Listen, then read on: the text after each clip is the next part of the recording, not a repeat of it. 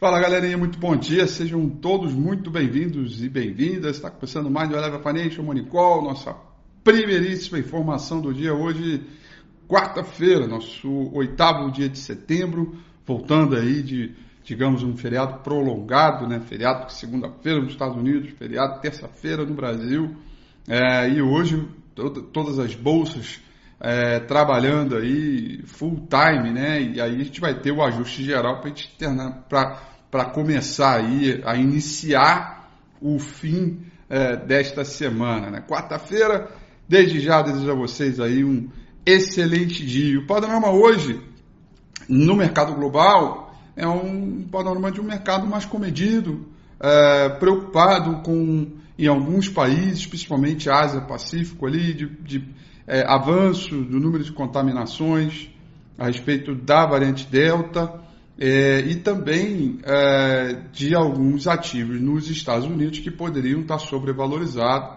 é, no sentido de é, que poderiam ter correções e também vai impedindo é, um avanço um pouco mais forte. Aliás, essa foi a grande pauta ontem do intraday que deixou o S&P 500 mais fraquinho.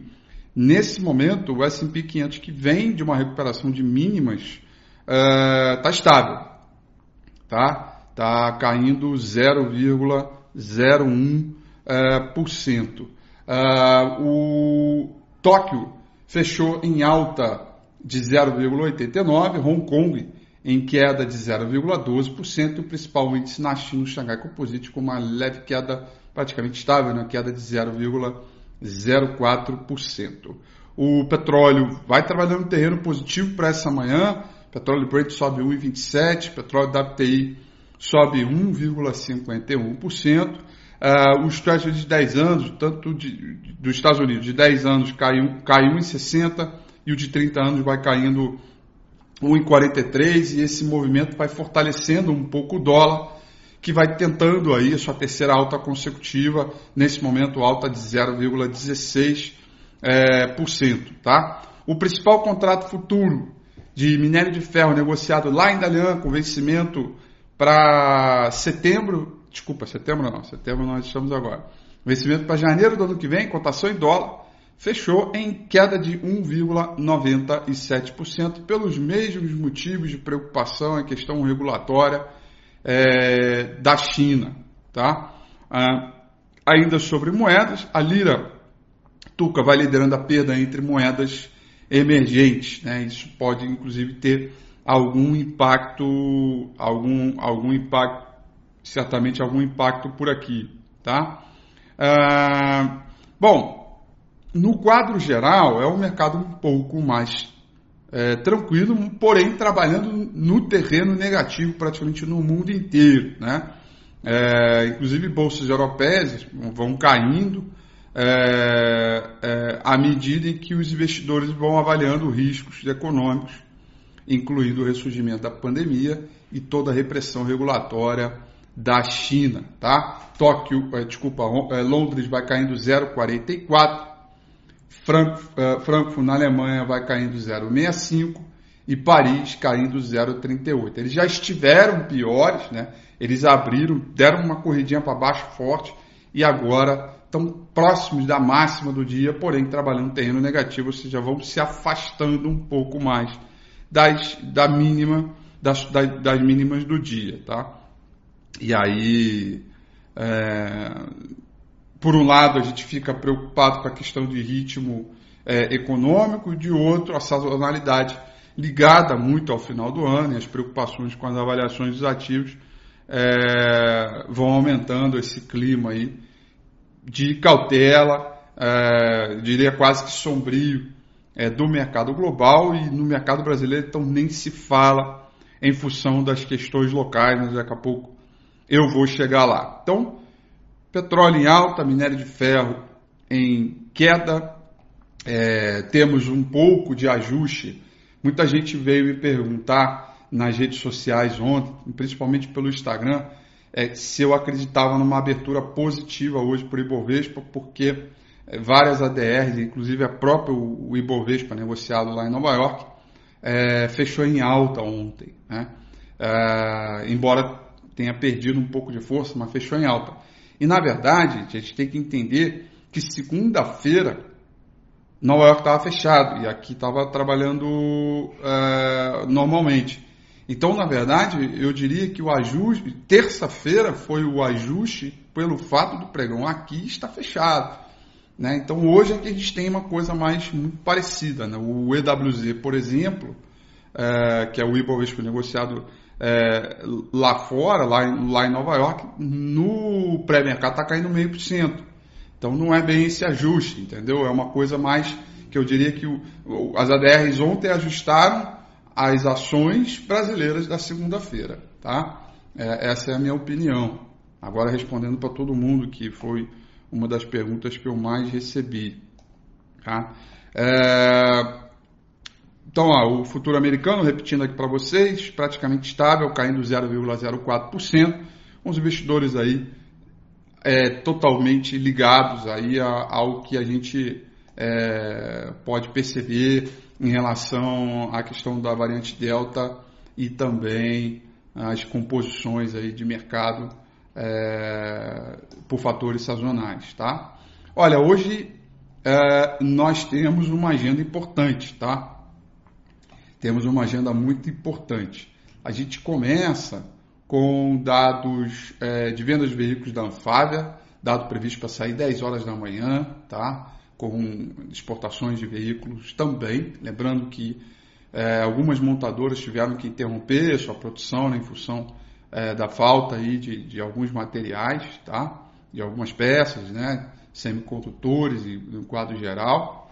É, e aí, Uh, nós temos hoje, talvez, o indicador aí mais importante, é, um dos indicadores mais importantes da semana, vindo dos Estados Unidos, que é o chamado livro Bege, tá? que é o livro que fala da realidade da economia americana sob a ótica dos diferentes distritos. Né? Cada distrito tem um banco central e aí cada cada distrito tem uma característica, né? Tem alguns que são mais industriais, tem outros que têm menos empregabilidade, outro maior, tem outros que são mais ligados ao mercado habitacional, né? mercado imobiliário. Então, entender isso num conglomerado só, que é o livro bege, é importante, até por questões de decisão que o Banco Central pode tomar a respeito de taxa de juros, tá? Então, é importante, esse dado está previsto para sair 3 horas da tarde, tá bom? Depois, às 10 horas e 30 minutos desta noite, nós vamos conhecer a inflação na China, tá? Inflação da China aí um dado importante também. Uh, lembrando que é o dado que antecede aí a inflação oficial é, do Brasil e medida pelo IBGE. Esta inflação é, que vai ser divulgada amanhã, tá? É, junto com outros dados aí bastante importantes, tá? Mas isso a gente deixa para comentar amanhã. Galerinha, vamos dar uma olhada aqui no gráfico do índice Bovespa. Né? A gente teve tanto na sexta-feira passada como na segunda-feira é, alguns sinais aqui de recuperação. Né? Existe a possibilidade de fundo duplo? Sim, Rafi, existe a possibilidade de fundo duplo. Porém, é, a gente precisa manter o ritmo de afastamento dessa região de suporte aqui, que é os 116.140 pontos. Tá? É, quanto mais a gente se afastar para cima, melhor, melhores serão as chances da gente tentar trabalhar com algum tipo de figura de reversão.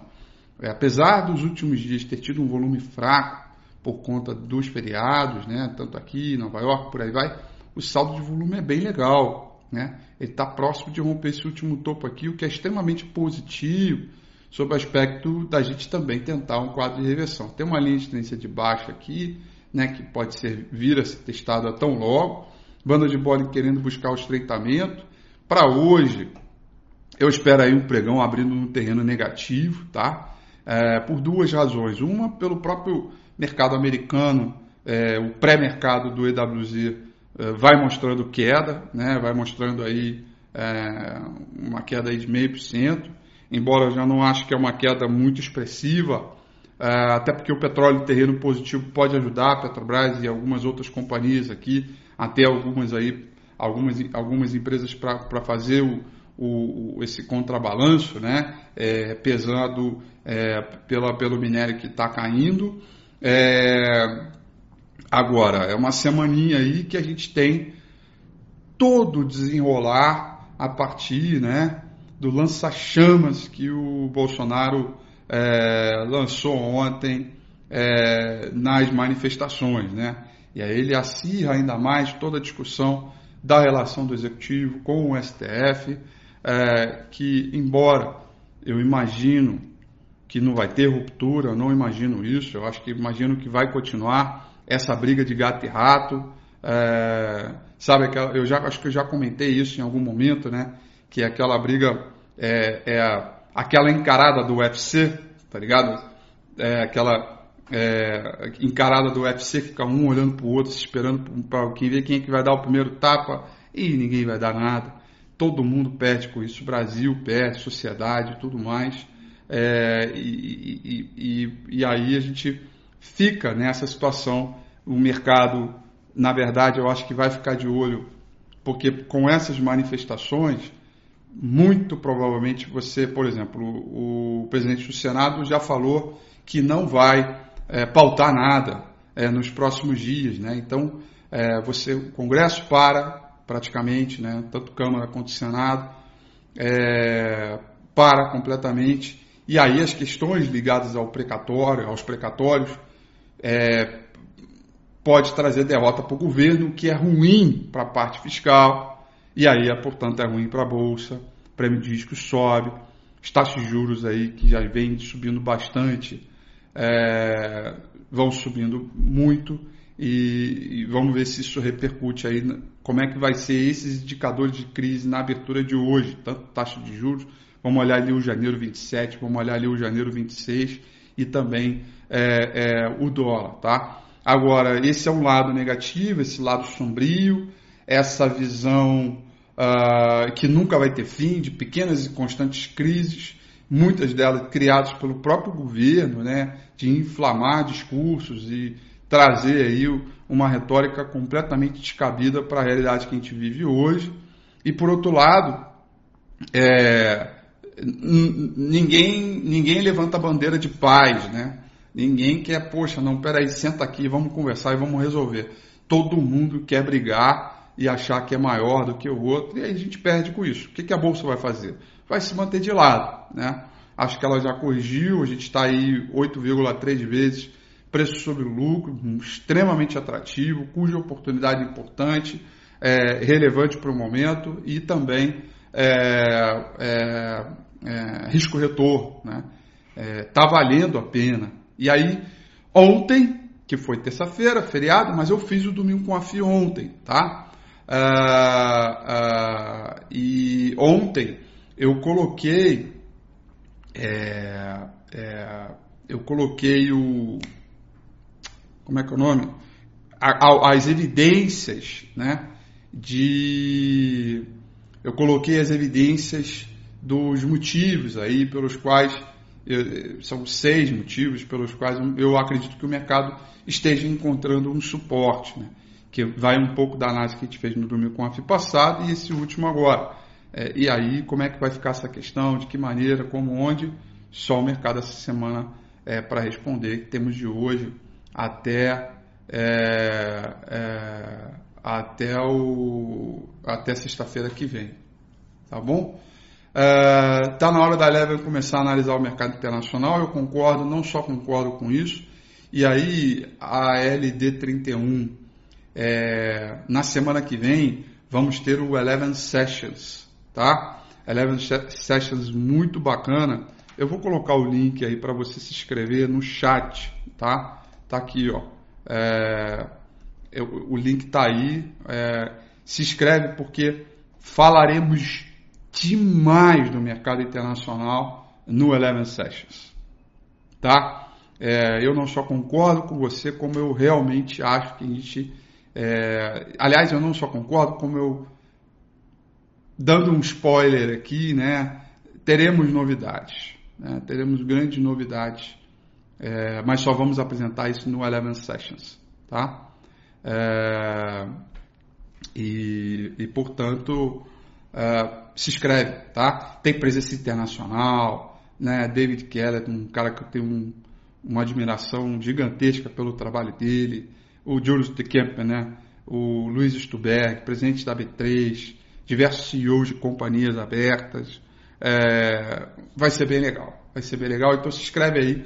Eu coloquei o link no chat, tá? Porque eu esqueci de colocar na descrição do vídeo, mas é, você que está assistindo a gravação já pode ir lá na descrição do vídeo, porque é, você vai ver lá o link do Eleven Session para você se inscrever, tá bom? São essas, portanto, as informações para o nosso Morning Call de hoje, quarta-feira, cenário político acalorado, lança-chamas foram lançadas, né? Chamas foram lançadas e a gente vai repercutir hoje a fala do Fux, a fala de alguns líderes é, de partido, a fala do, da, das próprias lideranças da Câmara, do Senado e tentar entender aí como é que vai ser o caminho de todo este movimento é, que para mim, volto a dizer, em termos práticos para o mercado financeiro, não pega tanta coisa. Evidentemente, tem muita coisa que não é possível precificar. Por exemplo, a fala do Fux hoje, o que, que ele vai dizer, de que maneira, como, onde. Ele vai dar paz, ele vai para o enfrentamento, né? o próprio Alexandre de Moraes, entre outros, né? do, do STF. Vamos ver, tá bom? Um grande abraço, bom dia e até amanhã. Tchau.